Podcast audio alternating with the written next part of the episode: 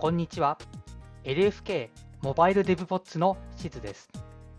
このポッドキャストでは、LINE 福岡、通称 LFK でのスマートフォン向けクライアント開発の現場で使われている技術の紹介から最新の iOS、Android の開発技術の解説、さらには福岡で働くさまざまなバックグラウンドを持ったエンジニアにフォーカスしていきます。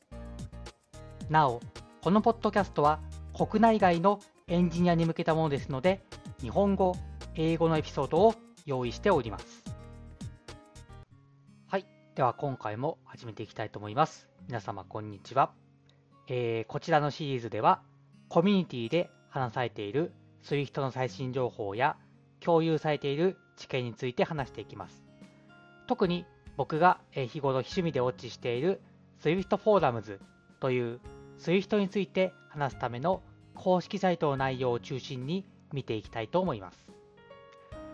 また、話している内容はすべて GitHub に詳細を記載しておりますので、もしご興味があればそちらもご参照ください。今回は WWDC22 の、SWIFT コンカネンシーに関連するセッションの振り返りをしていきたいと思います。WWDC22 ではいくつか SWIFT コンカネンシーに関するセッションがありましたが、今回はその中のうちの3つについて取り上げたいと思います。1つが、え、インストルーメンツに関することがメインだったんですけれども、まあ、その中でいくつかあの注目すべきことが述べられていましたので、そちらを話したいと思います。で、2番目が、えデータ競合を防ぐための方法というセッションについて話したいと思います。で、最後が、え Swift Async アルゴリズムというパッケージについて話したいと思います。はい。では最初の、えインストルーメンツに関するセッションについて見ていきたいと思います。えー、ただこれ、インストルーメンツの内容に関しては、まだベータなので、あまり詳しく話せないのと、あとは実際に動かしてみていただくのが一番わかると思うので、そこら辺はちょっと詳細は割愛させていただきますが、この中でそのパフォーマンスがあまり良くない時っていうのは何が起きていて、どう解決していくのかっていうことについて、4つの項目に分けて話していました。で、これがすごい、あのま、実装するときの参考になるのかなと思ったので、今回はそこについて紹介したいと思います。まず、1つ目が、メインアクターブロッキングと呼ばれるものになります。これは名前からもわかると思いますが、メインアクター、メインスレッドで実行する処理が、まあ、重いというか、長く時間がかかってしまうと、そのメインセットで実行すべき UI の操作とかが止まってしまう、固まってしまうように見えてしまうといったことですね。で、これは単純にそのメインアクターで行われる処理を減らしていくですとか、必要でないものはバックグラウンドで処理をするようにして、なるべくそのメインアクターを止めないようにするっていったことが対策として挙げられています。そのタスクのイニシャライザーを使って独立したタスクを実行するとか、そういったことになります。2番目がアクター競合と呼ばれるものが紹介されています。これは何かと言いますと、まずアクターについて簡単に言いますと、アクターは複数スレッド間で状態を更新しようとしたときに、その内部のデータが同時に変更されないようにデータ競合を防ぐ性質があります。で、これはあのアクターの内部の状態はそのアクター上でしか実行できないようになっているっていうことと、あとは一度に1つのタスクのみしか実行しないっていう、この2つの性質を持ってデータ競合を防ぐようになっています。で、問題となるのは、一度に1つのタスクしか実行しないという点が問題となっていまして、例えば、ある処理をタスクグループとか使って同時並列に処理をしていたとします。で、その中で、ある一つのアクターのまメソッドを呼び出していたとすると、そのアクターって結局一度に一つしか、えー、処理を実行しないので、そこで詰まってしまうんですね。で、結局、並列計算っていうのが詰まってしまって、まあ、並列になっていないっていう状態になります。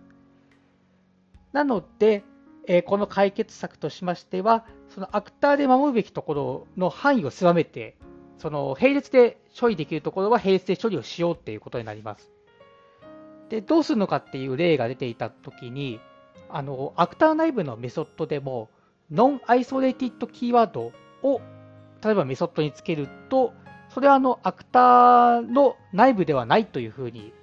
あの、コンパイレンスされることができまして、その、アクターの中にいるんですけれども、並列処理の中では、その、スレッドプール、協調スレッドプールのセットを使って処理が実行されます。で、アクターを内部にアクセスしたい場合には、アウェイトキーワードが必要になります。なので、並列で計算できるところは計算して、アクターの内部にアクセスするときは、そこだけ待とうっていう形で、そのアクターの影響範囲を狭めるといった形の対策ができます。3番目は、えスレッドプールの枯渇と呼ばれるものがあります。でさっき、あの協調スレッドプールっていう言葉を出したんですけれども、 Swift Concurrency は、その協調スレッドプールというものを使っていまして、固定数の、あのスレッドを管理していまして、それをうまく再利用することで、効率よく処理を続けるといったことを行っています。で、この協調スレッドプールの原則というか、まあ、守ってほしいこととして、その常にプログラムを進行させるっていう原則があります。で、これ何かって言いますと、その固定数のスレッドを管理しているので、そのスレッドがブロックされて止まっちゃうと、その新しくタスクを作成したいといったときに、もうスレッドがないですよっていったようなことが起きたりですとか、そういったことで、そのスレッドプールの枯渇っていうものが起きると、あのまあ、処理が止まってしまいますし、最悪、その、なんだろう、タイムアウトとかでアプリがクラッシュしてしまうっていったことも起きてしまいます。で、これ、なんだろう、止めてしまうっていうのは、例えば、あの、ファイルとかネットワーク通信をしたときに、そのブロックする、その帰ってくるまで待つみたいな、昔の API とかを使っていた場合ですとか、あとはロックとか、あとスマホとかで処理を一旦止めてしまった場合ですね。こういった時に、えー、ブロックっていうものが起きます。で、これの、まあ、対策としては、もうなるべくブロックを避けようっていうようなものが挙げられます。で、例えば今ですと、その Async の新しい API とかが出てきていますし、あとはそのロック自体もすごい短い期間で済ませるように努力をするとか、そういった形でなるべくブロックを避けるっていったことが必要であるというふうに言われています。最後、4つ目は、コンティネーションの誤用といったことが、えー、言われていました。で、このコンティネーションって何かっていうと、あの、with checked continuation とか、with unsafe continuation っていうメソッドがあるんですけれども、これってあの、既存のコールバック形式の API を Async Await 形式に変換するときに使われるものになります。で、このコンティネーション、まあ、すごい便利なんですけれども、1個気をつけなければいけない点としては、そのそのメソッドのクロージャーの引数にわたってくる、コンティネーション型、チェックドコンティネーションとか、アンセーフコンティネーションといった型なんですけれども、これが持っているレジューメソッドというものを必ず全ての実行パスで一度だけ呼ばなければいけないっていうルールがあります。で、これをま呼ばなかったりですとか、2回呼んだりすると、あのー例えば呼ばなかった場合はもう永遠にあのアウェイとしても処理が返ってこなかったりですとか、2回呼ぶとその予期せぬ挙動をしてしまうっていったようなことが起きます。なので、使い方には気をつけましょうということが言われていまして、で対策としては、あのチェックドコンティネーションの方に関しては、えーと、呼ばなければコンソール、デバッグコンソールにワーニングが出力されたりですとか、2回読んだときにあのアプリがクラッシュするようになっています。そうすることで間違いに気をつけることができるようになるので、なるべく本当にそのパフォーマンスが問題にならないといった場合には、チェックドコンティネーションを使いましょうというふうに、えー、推奨がされています。はい、えー、こういった4つのパフォーマンスに影響を与える原因と解決方法について紹介がされていました。で、詳細な内容とか例については、またあの GitHub 上に載せていますので、もしご興味があればそちらをご参照ください。次にデータ競合を防ぐといったセッションについて話したいと思います。で、これに関しては、あの、ジェネリクスの時もそうだったんですけれども、例えがすごい分かりやすくて、そのタスクを、まあ、海の中にいることをイメージしていただいて、タスクをそれぞれ1個のボートとして例えていまして、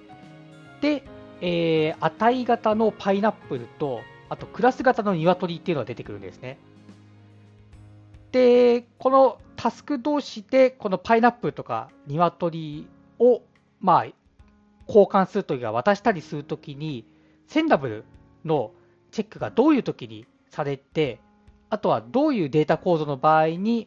そのセンダブルになれるのかどうかっていったところが、まあ、詳しく解説されています。あとは、アクターを一つの独立した島としてイメージしまして、で、島に行けるのは、まあ、行けるボートは1台だけ、毎回1台だけっていうことで、その、まあ、アクターの動きですとか、そういったものを例を使って、えー、表現しています。内容としてはすごい基本的な内容を例を使って、あのー、分かりやすく解説しているっていうようななりになるんですけれども、もう少し深い話もしていまして、例えば、アクターに分離されていない ASIC コードをアクター内部で呼呼び出したときに、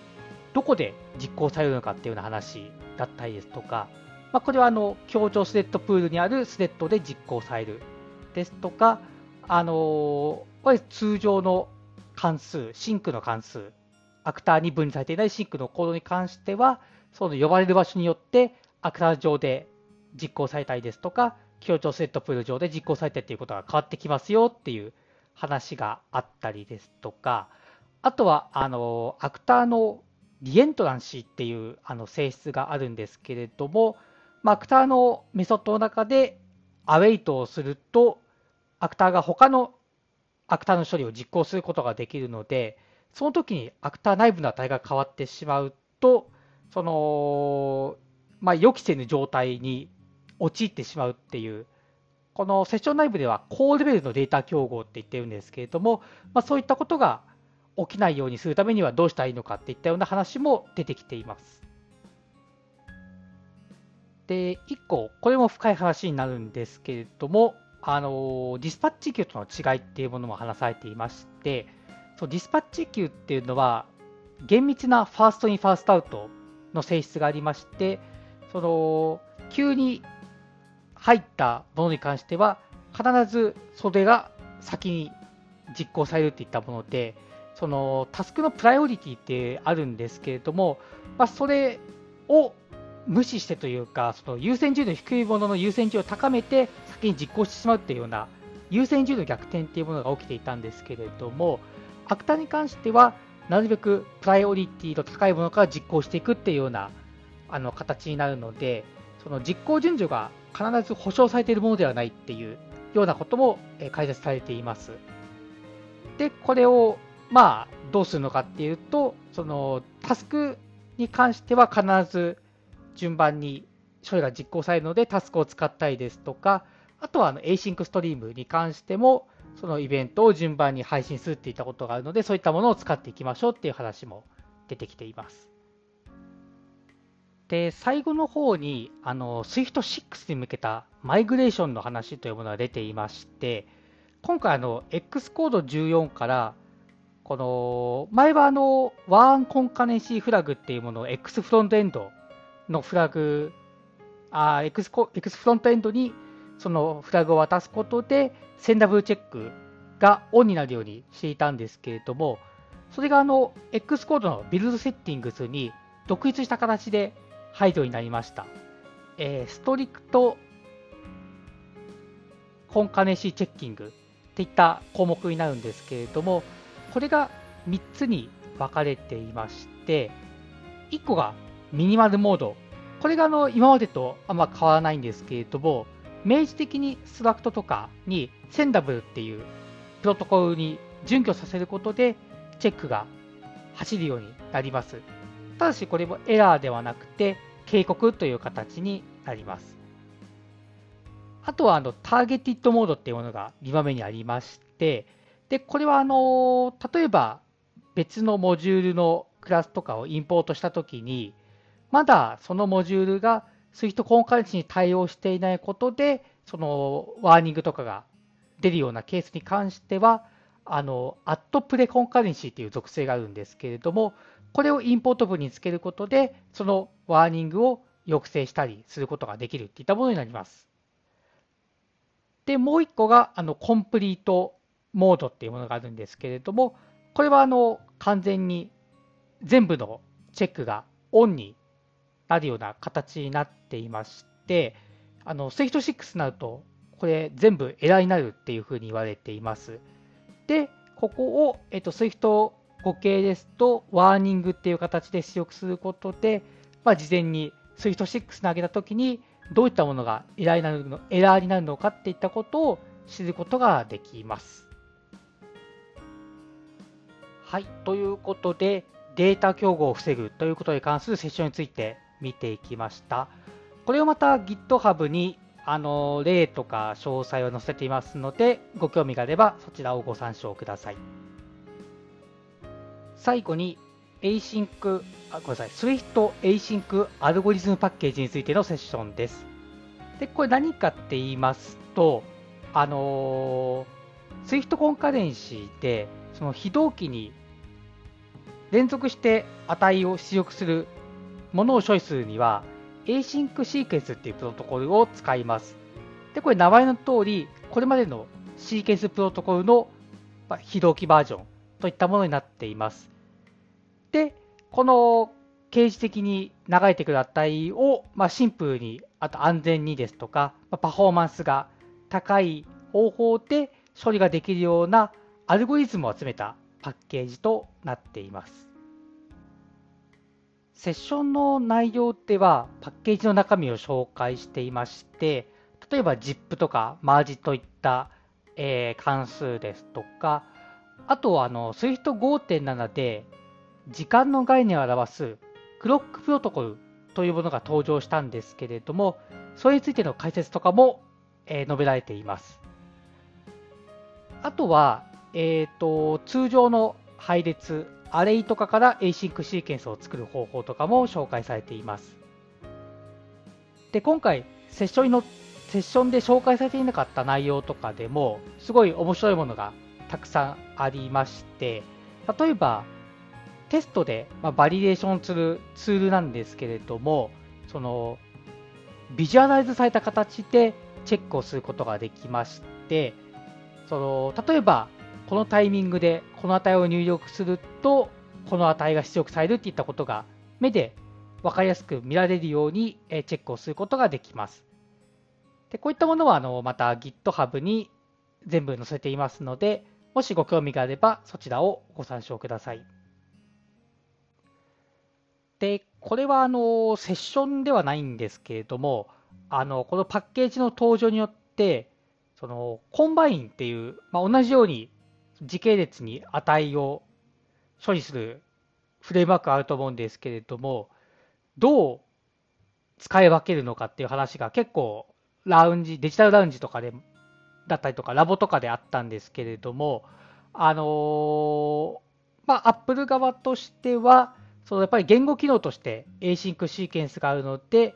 なるべく、まあ、そっちは使う、そっちを使うようにしていきたいという話があるものの、あの、アットパブリッシュみたいな機能って実はなくて、そういったところに関してはまだ Combine を使う。 Combine の使いどころがあるというような話が、えー、出ていました。なので、そうですね、まあ、SwiftUI と Combine っていったところは、まだ一緒に使っていく必要があるのかなっていう印象を受けました。例えば、この機能に関しても、ま、今後どうしようかなっていう検討はしているみたいなので、もしかしたらまたそういった新しい機能は追加になっていくんじゃないかなとも思っています。で、このパッケージまだ、あの、なんだろう、正式バージョンというか、バージョン1.0ってまだ出ていないので、まあ、Swift5.7 が正式に入るようにな、正式なものになったときに、1.0になるのかなというふうには思っていますが、まだ、えー、正式なものではありません。1点補足がありまして、あの先ほどクロックっていう新しいプロトコルが登場したっていう話を少ししたんですけれども、このプロックをクロックを使うためには、あの新しい API が必要になってきまして、で今、このクロックが使われている API に関しては、iOS16 以上といった形のバージョン依存があります。はい。ということで、今回は、えー、WWDC22 の、えー、セッション、スイートコンカネンシーのセッションについて見ていきました。スイートコンカネンシー登場して1年経ちましたけれども、正直まだわからない点がたくさんある中で、すごい基本的な理解ですとか、あとは実装したときにつまずく点とか、そういったところがあの解説されていたので、すごい良い勉強になるなというふうに思いました。で、まあ、これはすごい今後も使えるな使える内容になっていますので、定期的に見直して、その復習とかをしていったらいいんじゃないかなというふうに、えー、思います。はい、それでは今回は以上です。ありがとうございました。LINE 福岡では、モバイルエンジニアが様々な話題に対して調査や議論、そして開発現場での使い方などを日々模索しています。次回以降もまた日々の議論から生まれた話題や LFK について紹介していく予定なのでよろしくお願いします。もしエピソードに関するご感想、話してほしいトピックなどありましたら、ハッシュタグ、シャープ、すべて大文字で LFK アンダーバー DEVPODS podslfk アンダーバー DEVPODS でツイートいただけると幸いです。また、LINE 福岡ではエンジニアの採用を国内外問わず積極的に行っています。もし興味があれば一度カジュアル面談などで社員との交流ができればと思います。本日はご視聴ありがとうございました。